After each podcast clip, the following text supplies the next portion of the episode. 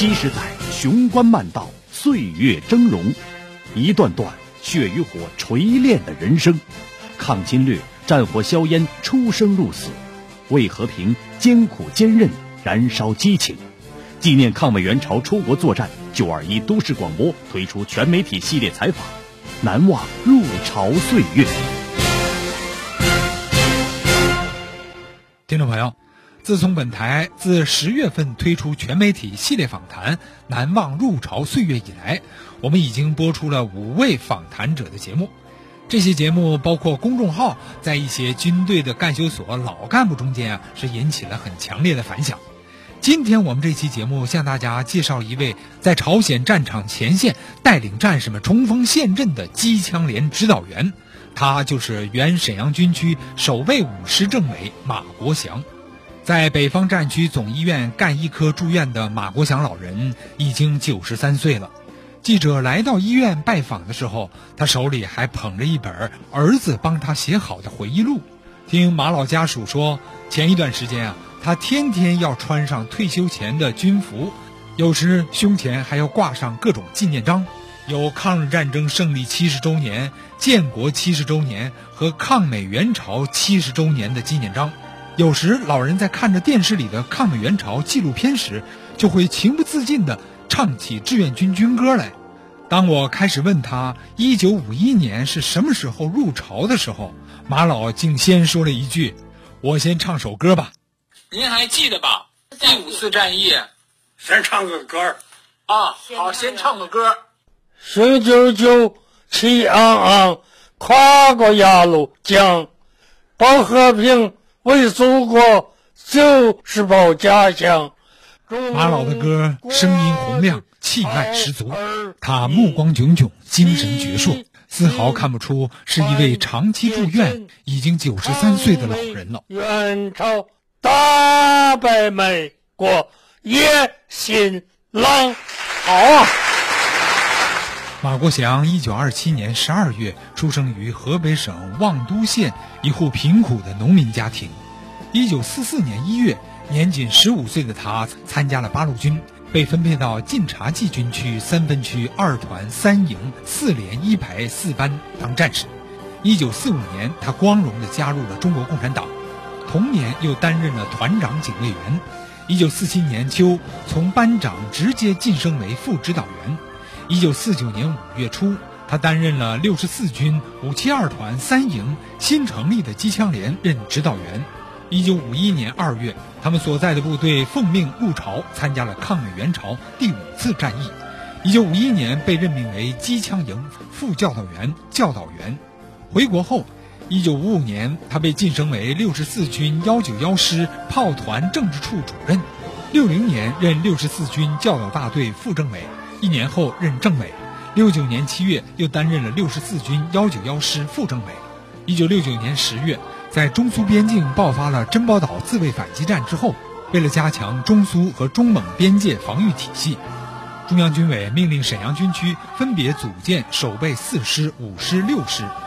同年十一月二十五日，在黑龙江省扎兰屯市组建守备五师，马国祥被任命为守备五师第一任政委。一九七八年，又任黑龙江省齐齐哈尔市武装部政委。一九八四年离休。在马国祥戎马一生的革命经历中，最难忘的就是抗美援朝。马政委，你们是五一年春节的时候入朝的吧？嗯，大年初一早上，从山东上火车到的丹东，到丹东。进行了一些补给，啊，补给粮食弹药，补给了两天，在丹东的东北角浮桥上过的江。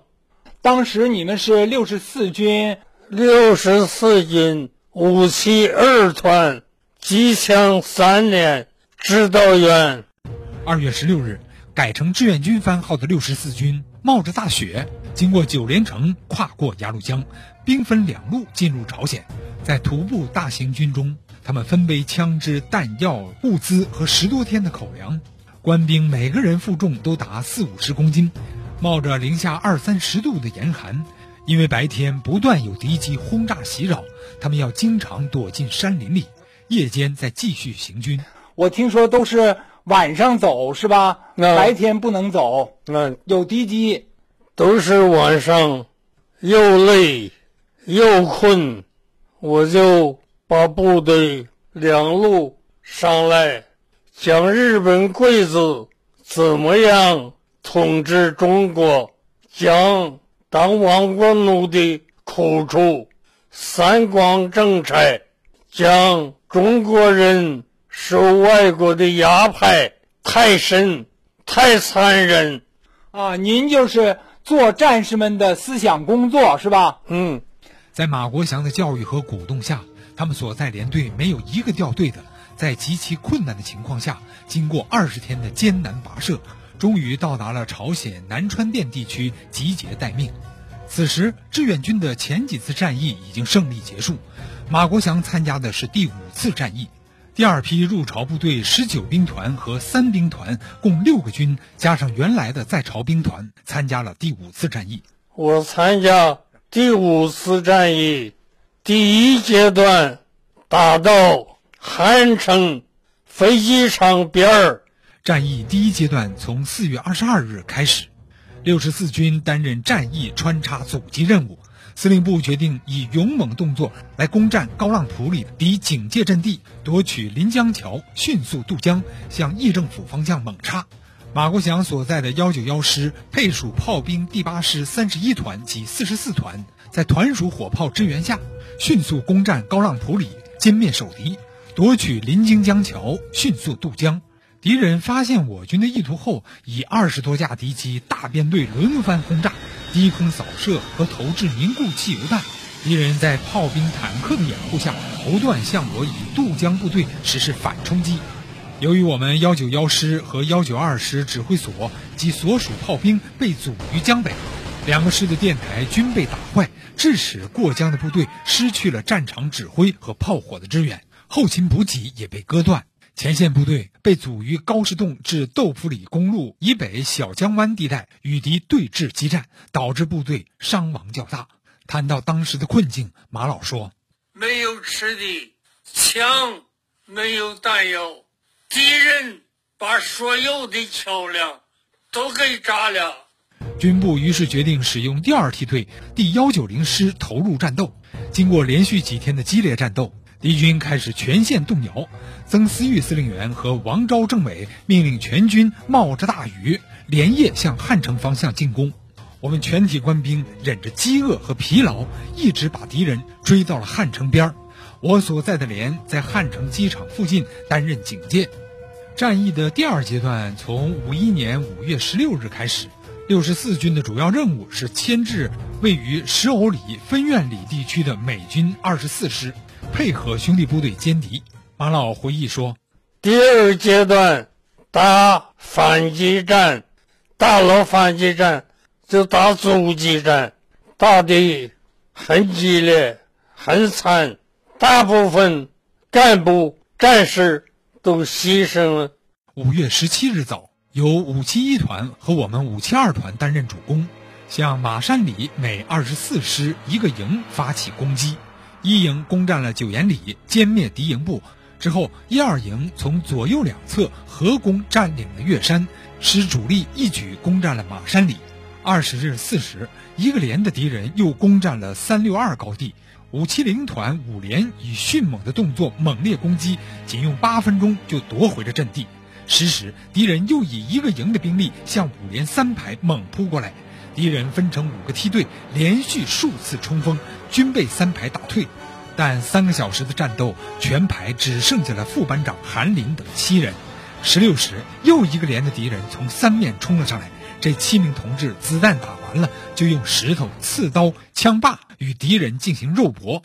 最后，七名勇士全都壮烈牺牲。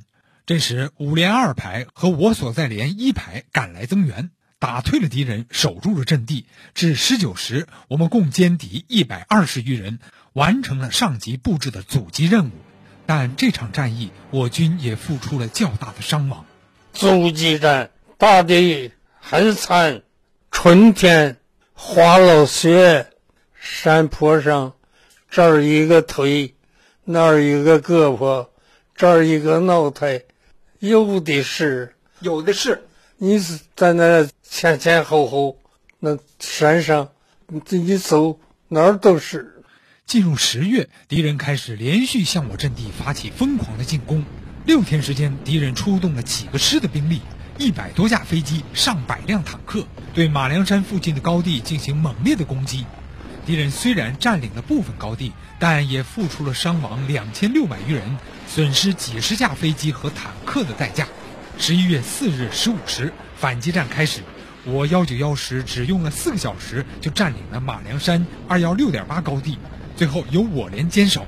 第二阶段，我又到二营阻击战，在二一二一六点八高地。为什么这个地方这么重要？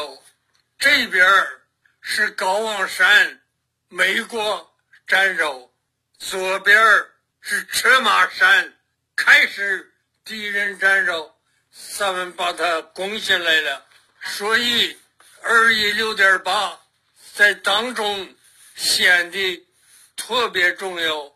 这个地方拿不下来，别的地方不好办。所以敌人集中力量，炮火打打的。山层上成了面糊。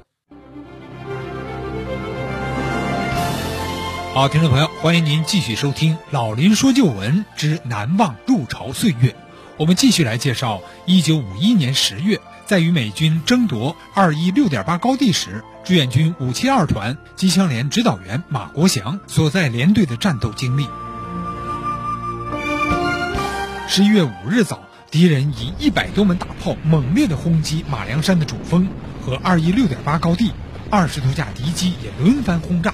当时因为我连没有高射机枪，敌机十分猖狂。后来我们全连上下用轻重机枪一起向敌机开火，终于一架敌机被打中了，冒着浓烟撞到了山谷里。敌机不敢低飞了，就改投凝固汽油弹，使二一六点八高地变成了一片火海。被炸过、烧过的焦土异常滚烫，我们战士们趴在上面向敌人扫射，许多战士身上烫起了水泡，大家全然不顾，顽强阻击敌人，一连打退了敌人七次疯狂进攻。阵地前沿敌人的尸体一层压着一层，在敌人减少攻击时，我和连长把部队带到了半山腰的环形工事来隐蔽，只留少数人监视敌人。为了加强政治思想工作，鼓励全连士气，我与连长商定，利用工事休整期间，在连里召开一次小型庆功会，表扬近来作战机智勇敢的同志，并报上级请功。这一下，大家的士气更加高涨，更加团结。团里得知我连的做法之后，认为，在目前战斗最艰苦、最残酷的时刻，特别需要激励一下部队的士气。团党委推广了我连的经验和做法。并广泛开展向英雄学习的热潮，不辜负全国人民的希望。在敌人不攻击的时候，我们组织庆功会，组织战士们来评功论奖，所以这个地方始终在巩固。随着战争形势的发展，敌我双方呈现着焦灼的状态，战斗转入相持阶段。我们遵照毛主席的指示，坚持持久战，巩固已有的阵地。我连高度发挥群众智慧，又创造性的建成了坑道工事同野战工事相结合为主体的坚固防御体系，从被动防御转为坚守性质的积极防御，攻防作战更加灵活。以我所在的二一六点八高地争夺战为例，敌人在四天攻击中伤亡七百四十多人，几乎是我方的二十八倍。这是我们创造的奇迹。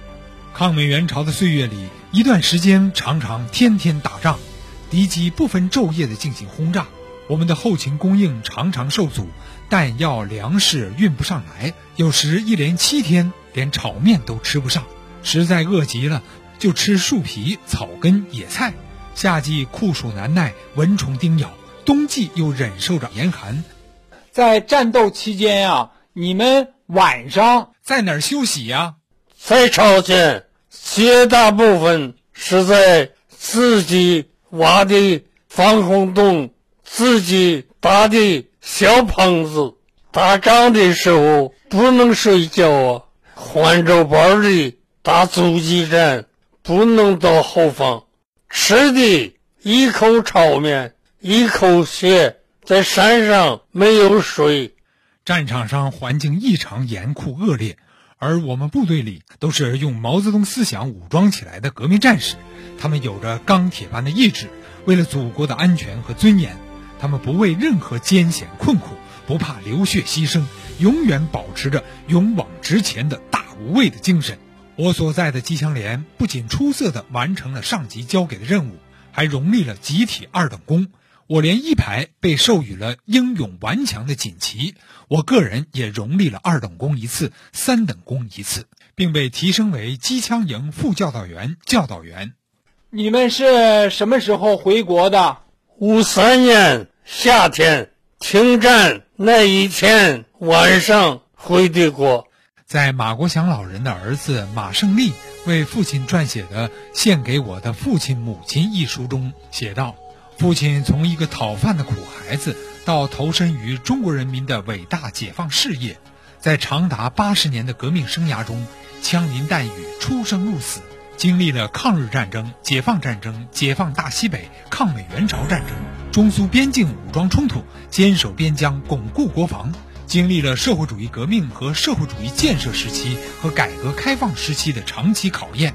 他对党无比忠诚，对祖国和人民无限热爱。他两袖清风，一身正气，淡泊名利，廉洁奉公，始终保持和发扬艰苦奋斗的政治本色和我党我军的优良传统。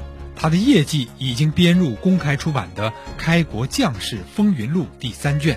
在此，我们由衷的祝愿这位老革命健康长寿。